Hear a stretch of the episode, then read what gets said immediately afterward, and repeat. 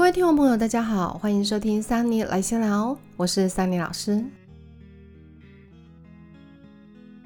在上次我们聊完邪教之后呢，我原本以为这个话题呢应该差不多聊完了，没想到呢，桑尼在看了邪教研究专家的影片之后呢，YT 啊又推给我了一大堆相关的影片，那我就就看看喽。结果我被喂食完这些关于过去邪教的影视作品，还有一些专家的说明之后呢。我自己有一种感觉，我觉得我自己这四年来的心理学都白念了。为什么会这么说呢？这个我看完之后啊，觉得一堆邪教的领导者或者是影视作品的创作者啊，他们根本都没有读过心理学，但是这些人呢，却可以将人性的阴暗面、弱点、偏执面，甚至是自以为聪明人的这些盲点呢，描述的栩栩如生，而且掌握得如此的轻巧有力。似乎全然不费太多的力气，我真心觉得这些人好可怕呀。然后我之前借的书《诈骗心理学》还有《洗脑》这两本书呢，终于到了。所以我在看完影片还有这两本书之后，我觉得自己好像应该要将邪教的惯用手法呢，再认真的仔细介绍一下，让大家能够更清楚的明白一些。所以今天的内容啊，就是想要跟大家进一步的针对人心为什么如此容易被迷惑。其中呢，用来操纵人心的手法，还有心理机制有哪一些呢？希望大家之后对于相类似的情节呢，能够多一些警惕之心。不论是在宗教当中，还是在日常生活的团体当中，都是如此。类似的操控啊，有可能出现在你工作的地方哦，请你千万要小心，因为它会以你全然放心还有信任的形式出现。甚至啊，会出现在你信任的亲友圈之中，让你全然不知道呢，自己已经一步一步的踏入陷阱了。首先呢，我想要先来聊聊 X Japan 乐团主唱 Tashi 的故事。今天说的故事内容呢，有许多是来自于他终于脱离了邪教组织 Home of Hurt 之后呢，在二零一五年所出版的回忆录。那这本回忆录的名字呢，叫做《洗脑 X Japan 主唱的邪教历劫重生告白》。我来念一下呢，书里的资深乐迷吕雅欣他所写的推荐序。他说，《洗脑》这本书呢，是一个人从地狱中重生之后所写出的回顾。也许你原本不知道他是谁，但一定能够从这本比小说还离奇的自传当中呢，见识到人心可以险恶到什么程度。竟有人能运用如此不可思议的方式来摧毁一个人的自尊与自信，令其亲密行事呢，长达十二年的光阴。如果你本来就对 X Japan 的事情略知一二，这本书相信能让你对于 Touch 的洗脑事件有更进一步的认识。那对于 X Japan 的歌迷，特别是曾经经历过洗脑时期的歌迷而言呢，这本书啊，可能需要鼓起相当的勇气，预做很多的心理准备才能看完。因为洗脑事件呢，与 X Japan 的解散还有重组呢，有十分密切的关联，所以 Toshi 在书中还有非常详尽的叙述。那关于这本书的内容呢，有兴趣的听众们啊，可以自行找来看一下哦。不知道大家会不会听日本乐团的歌呢？桑尼自己呢，比较不爱听太吵的歌曲，再加上啊，从小就只爱听老歌，不论是中文的还是外文的。所以其实呢，不太认识这个 X Japan 乐团啦。那如果你和桑尼一样也不太认识他们的话呢，没关系，我这边来稍微的简单介绍一下。这个 S 甲片乐团呢，主要是由五位男子所组成的，其中呢，本名为林家树的 Yoshiki 呢，他是团长。那今天的故事主角呢，则是本名为出山立三的 t o s h 呢，他是担任乐团的主唱。这两个人啊，可以说是认识了一辈子的朋友。他们从幼稚园开始呢，一直到高中啊，都是同学。而且两人呢，一样都是在国小呢就开始接触了摇滚乐。到了国中之后呢，就开始组团演唱这个 Kiss 乐团的作品了。然后在高中毕业之后呢，他们就一起到东京去发展。S 甲片乐团呢，在一开始出道的时候呢，其实并不被看好。除了他们一开始呢是以作风极端的表演风格出现之外啊。硬式摇滚的乐风，还有华丽夸张的视觉造型呢，更是第一次的出现在日本的演艺界。但是 X Japan 从出道之后呢，他们在极短的时间之内啊，就得到了全国性的高人气，更被视誉为日本视觉系的乐团始祖。同时呢，也是日本演艺界当中呢多项传奇纪录的创始者还有保持人。他们有哪一些传奇事项呢？例如，他们出道不到一年呢，就有能力登上了日本的武道馆演出。诶，说起这个位在东京市中心的武道馆啊，它当初新建的目的呢，本来是作为东京奥运的武术比赛会场啦。但后来呢，除了是武术的比赛场馆之外啊，它更增加了许多的用途。那当中最有名的应该就是作为演唱会的场地了。像 Peters 呢，就是第一组在这里演出的西洋流行乐团。那还有其他许多的世界顶尖歌手也曾经登上这座舞台。所以啊，身为独立音乐的地下乐团啊，能够登上日本的武道馆呢，实在是相当了不起的。另外，X 在出道不到一年半呢，他们就造成了东京巨蛋的大爆满，而且还连续破蛋演出了十三次。那最后，在一九九七年十二月三十一日的解散演唱会当中，The Last Love 呢，他还创造了东京巨蛋史上呢最快的门票完售记录，五万五千张的门票啊，在两分钟之内就被抢空喽，到现在都还没有人能够打破这个记录。而他们出道不到两年，就登上了国营电视节目 NHK 红白歌唱大赛，而且还出场了五次。最重要的是。这些惊人而且史无前例的记录啊，他们只花了八年就完成了，根本无人能出其右。像 MTV 电视台呢，就曾经形容 S Japan 啊是日本史上最有影响力的乐团了。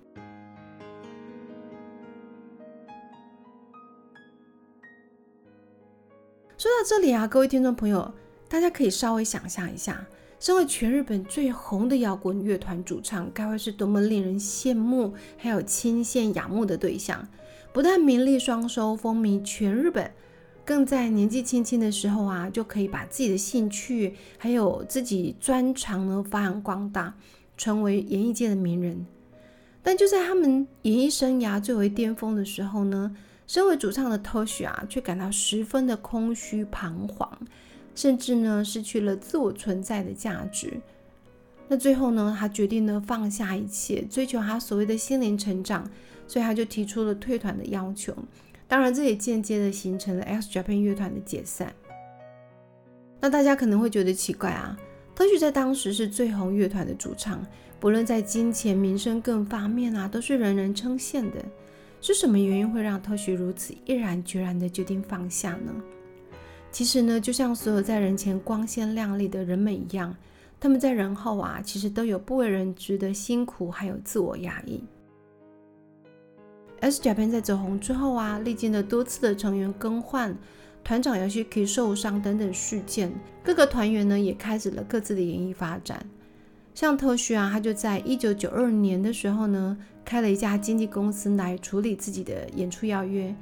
并且呢，找来的他的亲大哥呢，来担任公司的社长。原本想着自己能够让家人也从事自己喜爱的工作，身为家中老幺的他呢，也能为家里做点什么呢，而感到欣慰。但之后呢，大哥却因为私生活不检点的问题呢，搞得外界的观感极差，并且影响到头绪，而且在金钱的管控上呢，也出现了极大的问题。这些事件呢，引起了团员们的不满。最后啊，托许只好不得已请这位大哥离开经纪公司。那好不容易送走了大哥呢，托许找来了过去打工认识的朋友竹田先生呢，来担任他的社长职务，而且还让这位竹田呢兼任 S Japan 的经纪公司的社长。那这个时候呢，雅西 k 当然是因为不信任竹田而不愿意答应。可是这个托许呢，他就承诺了，如果发生什么样子的事情的话呢，他愿意负全责。在这样子的担保之下呢，特许就只好答应呢，让竹田来开始管理两家经纪公司。原本以为呢，竹田可以一扫过去自己大哥所造成的阴霾，让公司呢恢复正常。但看来啊，我觉得特许识人能力真的不太好哈。这位竹田呢，他居然在两边的经纪公司呢都做假账，让公司呢财务面临困难。也因此，特许只好交出 L.C. Japan 经纪公司的主权呢，来以示负责。而这件事情呢，也因此成了跟他有十几年情谊的团长有些可以之间的第一个疙瘩。另外啊，除了公司的问题让特许伤透脑筋之外啊，特许的母亲啊，还让歌迷进入他的老家，来观赏 Toshi 还有 Yoshiki 小时候的影片啦、照片啦，甚至还让歌迷们翻拍照片，借此来向歌迷收费哦。那还有消息指出说，一些周刊的杂志已经开始实际的收集相关的资料，打算要来报道这件事情。为此呢，托许因为自己母亲的行为而影响到乐团，感到非常的抱歉。他只好不断的向团员们赔罪啦、道歉啦。但这次的事件呢，其实也种下了团员们呢对于托许不谅解的种子。历经了种种的压力和挫折，让当时的托许啊倍感孤独与折磨。知青们的贪婪，让他心目中的美好家庭形象整个大崩坏。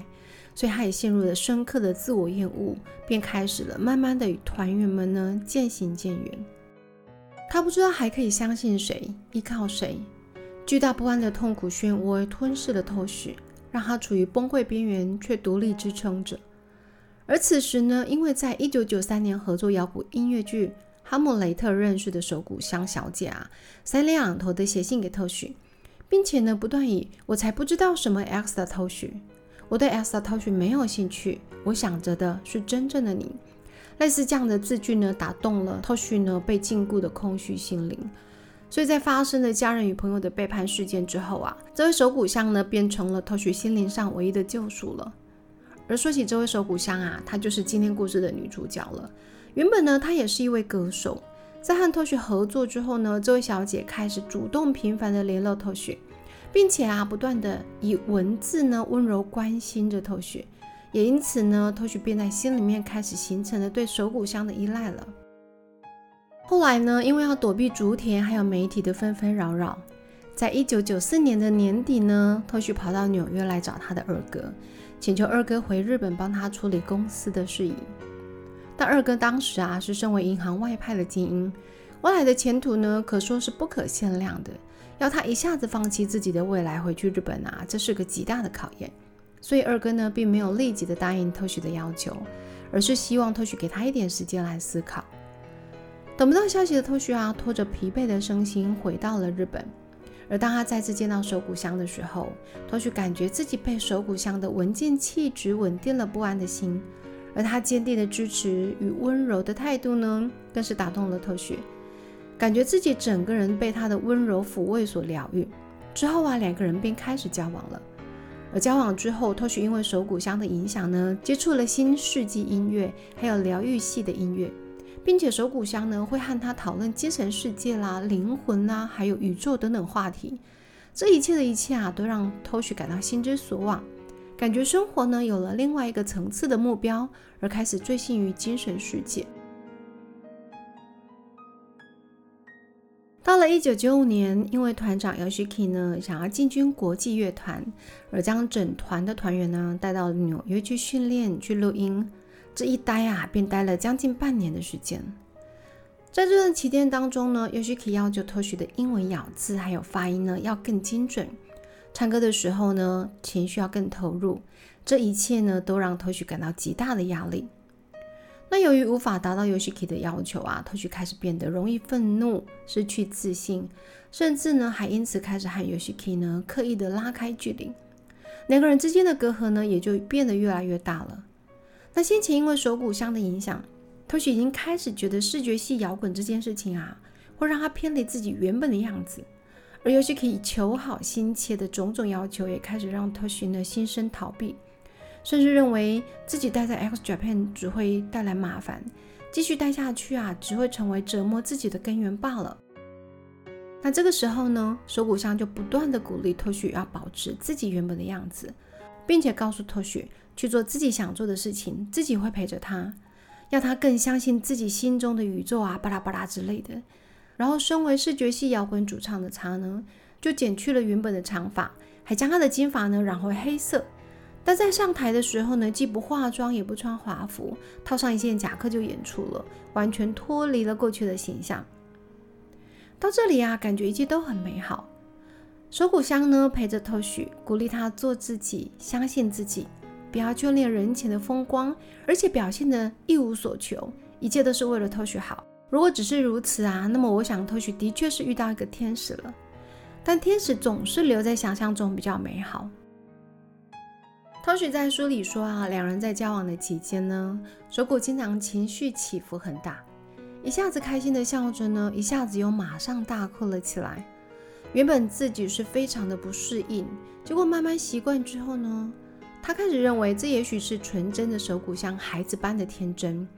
甚至呢，到了后来，手谷香开始批评偷许过去做的事情超级的肤浅，根本呢无法抚慰人心。然后还开始出现了以恐怖神情哭着控诉，所有人都在利用偷许，都是自私的家伙，只有他呢才是唯一真心的在为偷许着想的表现的时候呢，到这里啊，偷许还都全然不疑有他，甚至认为全世界只有手谷是真心爱着他的。交往几年之后呢，在一九九七年，手谷香提出了两个愿望呢，希望偷许要帮他完成。第一个愿望呢，就是手谷香说自己呢再也受不了偷偷摸摸的身份了，要求偷许要跟他结婚。而偷许呢，也为了平息身边人呢对于手谷香的负面评价呢，想要给他一个交代，因此就答应结婚了。但是呢，不公开举办婚礼。另外第二个愿望呢，则是为了实现两个人拯救世人的理想啊。手谷强烈的要求偷许呢必须离开 X Japan，远离他过去熟悉的一切，并且答应呢只和手谷相相守一生。讲到这里，不知道大家有没有发现呢？这位手谷小姐其实已经在对偷许先生实施 PUA 了。一方面呢表现出真心爱的偷许，一心守护着偷许的样貌；另外一方面又渐渐的露出了自己的控制欲。不断呢破口大骂偷许的家人都是见钱眼开的骗子，只把偷许当成傀儡而不是家人，要求偷许不要再相信任何人了，连放下一切跑回日本帮助偷许的二哥啊都中枪了，而这一切都是为了要让偷许疏远所有人，进入自己打造的所谓的美好的避风港。这基本上啊是邪教洗脑的第一步，创建一个让被害者全心相信的守护者身份。然后呢，让它全然的跟外界隔离，以方便贴身渗透。如果听众朋友不知道什么叫 PUA 的话呢，你可以回去听听看桑尼来闲聊的第三集，桑尼在那一集呢有清楚的解说。接下来情节啊就一路急速向下了。从小谷香带着偷去参加 Home of Hurt 教主马萨亚的活动开始呢，偷去踏入了一张极大而无法挣脱的蜘蛛网当中。被邪教控制了长达十二年。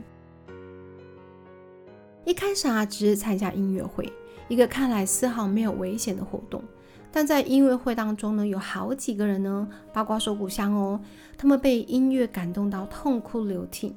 之后呢，工作人员便告诉偷学和手鼓香，马萨亚呢，愿意特别的和他们聊聊。而这个聊聊呢，就是马萨亚开始自吹自擂，呃，夸说自己的经历有多么的伟大，呃，十几岁就创立了公司，然后还成为全日本最年轻的董事啦，而且自己还年纪轻轻的得到了金唱片奖，巴拉巴拉巴拉之类的，还说了一堆自己是如何利用音乐呢，让参加课程的学员呢改变他的人生，这点呢让特许开始有点感动。原来音乐是可以救赎人心的，而不是只有寻求视觉和听觉的刺激感受。这和他过去所接受的音乐呢太不一样了。在音乐会之后呢，工作人员开始向偷许介绍可以让自己变得更好的成长课程。偷许想说，反正试试看也无妨吧，所以就交了两个人的课程费用十四万日元，这就开始了为期三天的岛屿自我训练营。而偷许在书中呢，自称这是让他人生无可挽回的通往黑暗世界的车票。故事先讲到这里，我们暂时告个段落，因为整个故事实在太长了。我估计讲完今天这一集应该花上一个小时，所以我们今天暂时先讲到这边喽。剩下的呢，就请大家期待下个礼拜我们再继续喽。那今天的三年来闲聊，我们就先聊到这里喽，拜拜。